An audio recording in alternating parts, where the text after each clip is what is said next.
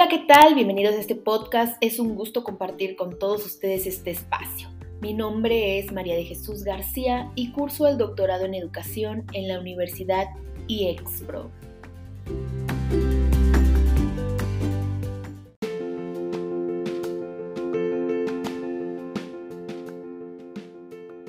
En este podcast se abordará a manera de entrevista las políticas de la evaluación institucional en el marco de las reformas educativas.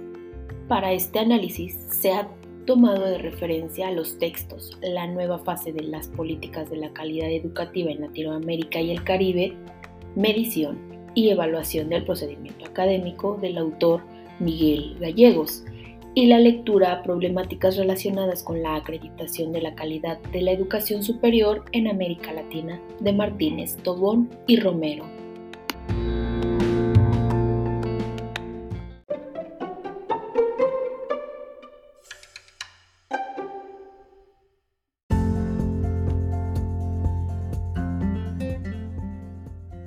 En este episodio nos acompaña la maestra en educación Karina Tijera Maldonado, quien trabaja desde hace 22 años en el nivel superior. Actualmente labora en la Universidad Tecnológica Emiliano Zapata, UTES. Su cooperación en esta entrevista es importante para analizar sobre el tema de las políticas de la evaluación institucional en el marco de las reformas educativas. Sea usted bienvenida y gracias por colaborar con este trabajo. Daremos inicio a esta entrevista.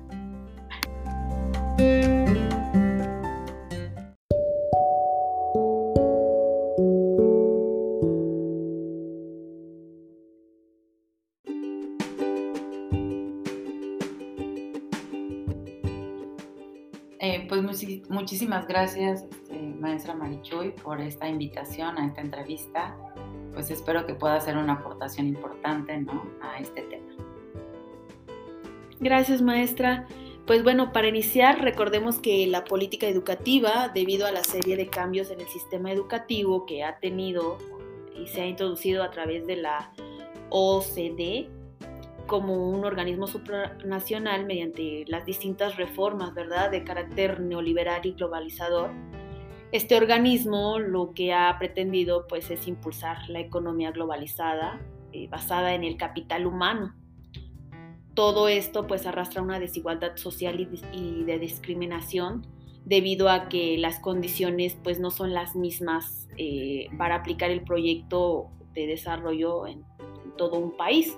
Sin embargo, pues se ha impuesto una serie de reformas y firma de acuerdos que supuestamente son pertinentes y en beneficio de la educación, que van desde la modernización educativa, la reforma integral de la educación básica, RIEP, a la reforma educativa y que hoy en día pues vemos a la nueva escuela mexicana y donde su objetivo principal pues primeramente es político y económico, sin dar solución a, a la cuestión educativa y que de acuerdo con Gallegos en el contexto de la reforma educativa pues hubo otras motivaciones o hay otras motivaciones extraeducativas como lo son eh, pues la competitividad económica y financiera de los países. Y bueno, con todo esto eh, iniciaremos con la primera pregunta de la entrevista. Para usted, ¿qué es la evaluación y qué impacto tiene en, en este ámbito educativo?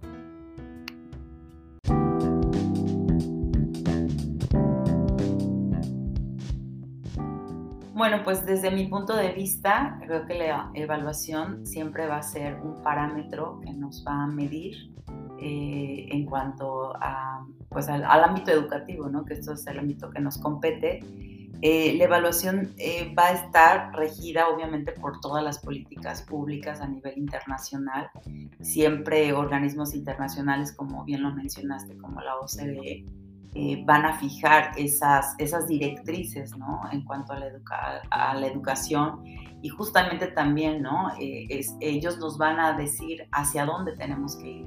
Y justamente todas las reformas educativas siempre van a estar encaminadas a que, em, a que mejoremos la educación, pero siempre con, con esta tendencia de que ellos marquen eh, pues las pautas, ¿no? A, que nosotros en, en, el ámbito educativo tengamos que, eh, tengamos que llegar ¿no? en ese sentido. Sí, claro, aquí también por mencionar otros organismos este, supranacionales a nivel internacional, pues está la UNESCO, por ejemplo, o el Banco Mundial, que también influyen directamente o impactan directamente en estas políticas educativas que se dictaminan. Bien, maestra, pues la siguiente pregunta es eh, con referente a qué cambios notables ha observado en el tema de la evaluación educativa a nivel nacional.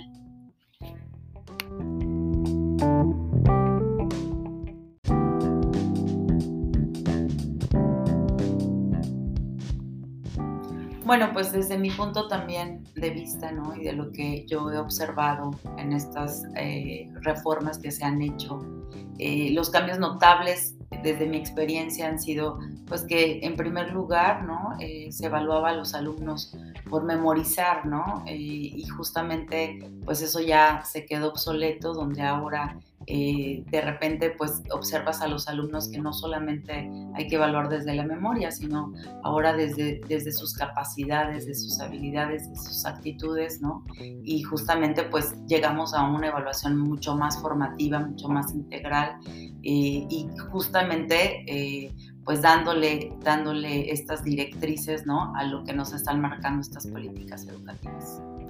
Sí, claro, ahora ya vemos que este, pues se le, se le da otro giro a la evaluación más enfocada a contemplar todos los aspectos del ser humano, no solamente la cuestión del conocimiento. Mm, me parece excelente su aportación, maestra.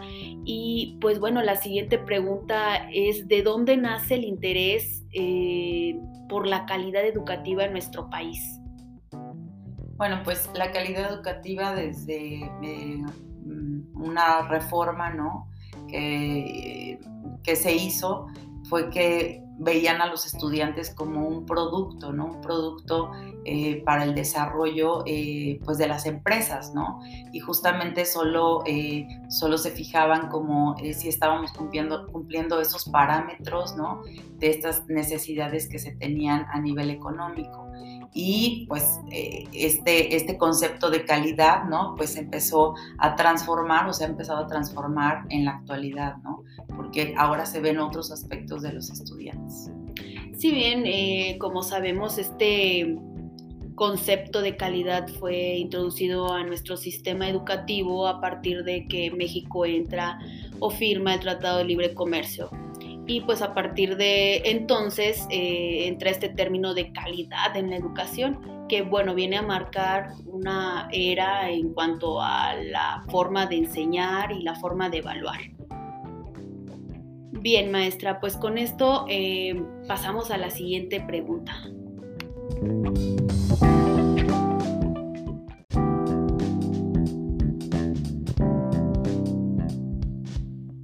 Bien, maestra, pues la pregunta es, ¿qué factores influyen en el rendimiento escolar de los estudiantes?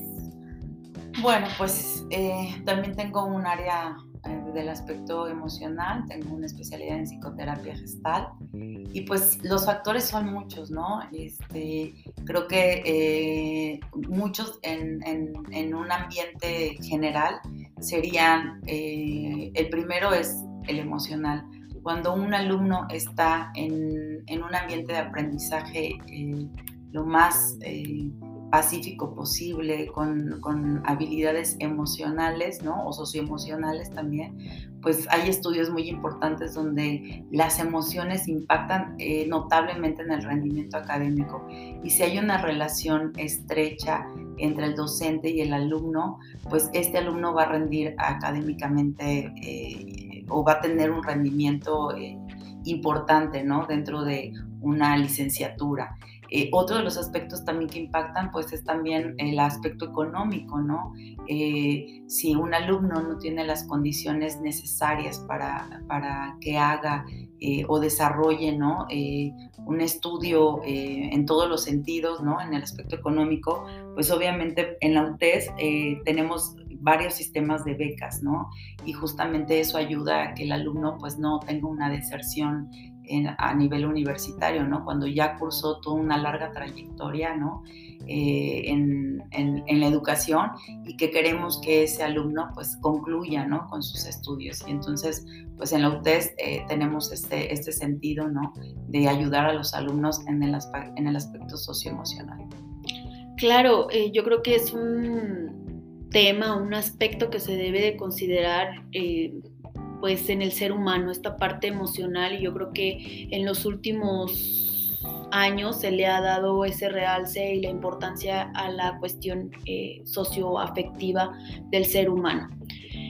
Y pues sí, este, este tema pues va también de la mano con la acreditación, que de acuerdo con Egidio y Howe, es una eh, cuestión sobre un proceso voluntario por medio del cual eh, pues una institución educativa se somete a la opinión de ciertos organismos externos eh, con la intención de obtener un reconocimiento público de la calidad de su quehacer educativo.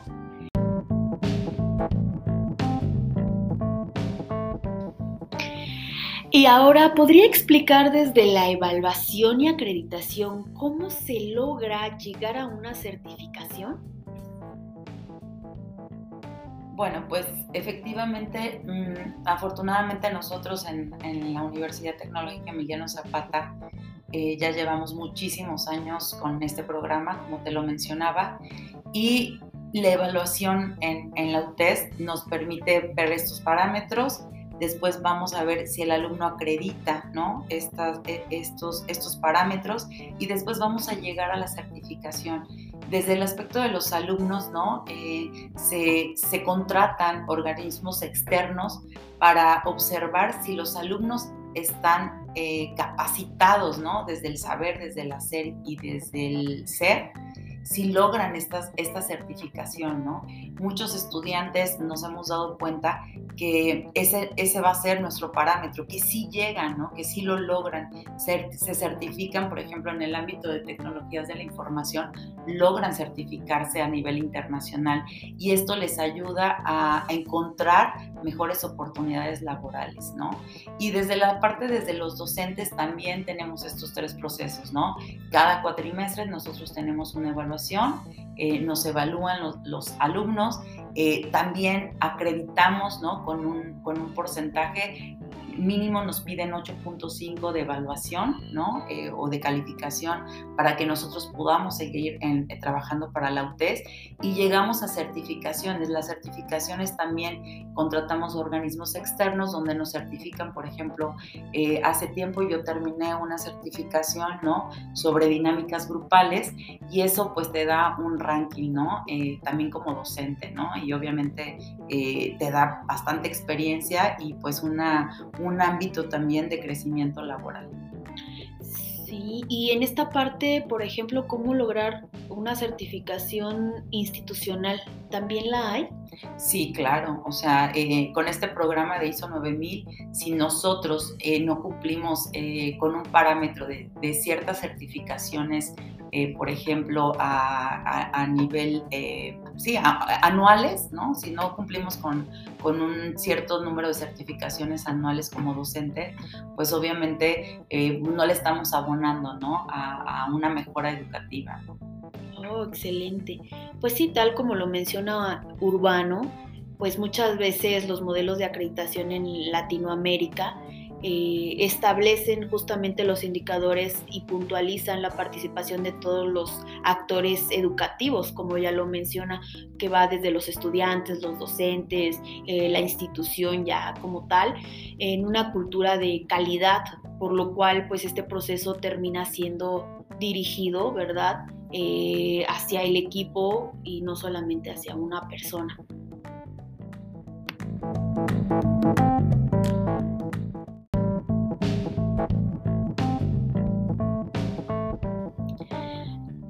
Esta parte que toca de la acreditación es muy relevante. ¿Pudiera usted puntualizar sobre este proceso de evaluación para lograr la acreditación? Claro que sí. Eh, maestra, pues la evaluación son estos, eh, estos lineamientos ¿no? Eh, que se siguen y si el alumno, nosotros ahí en la UTES lo que, lo que hacemos es evaluar al alumno, eh, como le decía, en estos tres ámbitos. Para que el alumno llegue a una acreditación, es si el alumno cumple exactamente con los requisitos que nos marca, por ejemplo, el programa de ISO 9000. Entonces, si el alumno cumple con estos, con estos parámetros, con estos requisitos que nos permiten acreditar al alumno, entonces el alumno va a ir pasando ¿no? en este proceso y, es un proceso eh, bastante interesante, ¿no? porque la acreditación es decirle al alumno y retroalimentar al alumno en este sentido, ¿no? ¿Sabes qué? En este aspecto te faltó desde el saber, desde, desde la, de tus habilidades, ¿no? O desde tus actitudes. Y entonces el alumno se da cuenta, ¿no? Cómo puede retroalimentar su aprendizaje.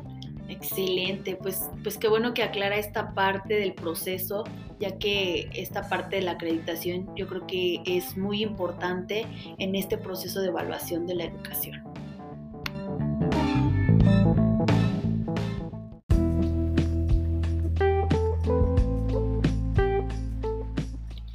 Maestra, pues ya estamos por terminar esta entrevista. ¿Algún comentario que desea agregar? Sí, pues a mí lo que me gustaría mucho agregar es que si en la universidad no tuviéramos este organismo externo, ¿no? En, eh, que nos evalúa, ¿no? Y que realmente nos, eh, evalúa, nos certifica y nos acredita eh, en este sentido, pues yo creo que la calidad en la universidad tecnológica pues se vería bastante afectada, ¿no? Nosotros en el 2016 ganamos como un premio a nivel nacional como la mejor universidad tecnológica y bueno, pues eso nos ha dado reconocimiento, ¿no? Muchos estudiantes eh, pues no, no, creían, ¿no? Mucha, mucho del, del ámbito en Morelos no creían en la universidad tecnológica. Cuando nosotros ganamos ese premio se, se vio considerablemente, ¿no? La diferencia en que ahora los alumnos pues prácticamente están deseosos de entrar a la universidad y entonces eso pues ha ayudado muchísimo a la calidad educativa y pues ahora los empresarios, ¿no? Nos piden pues alumnos, ¿no? Este, que les mandemos estos, estos alumnos pues certificados, ¿no? Excelente. Entonces, cree que sí hay un gran impacto en que se lleve a cabo este proceso de acreditación y certificación? O sea, ¿realmente vale la pena realizarlo por parte de una institución educativa? Sí, indudablemente. Si no tuviéramos este, este organismo externo, creo que eh, no tuviéramos el impacto ¿no? Este, eh, a nivel nacional y estatal que tiene la universidad. Oh, excelente. Bueno, pues con esto finalizamos. Agradezco su valiosa participación, su tiempo, que sin duda será una gran aportación a este trabajo. Pues muchísimas gracias, este, maestra Marichuy. Gracias por, por brindarme esta oportunidad de hacerme esta entrevista y pues espero que sea fructífera. Gracias.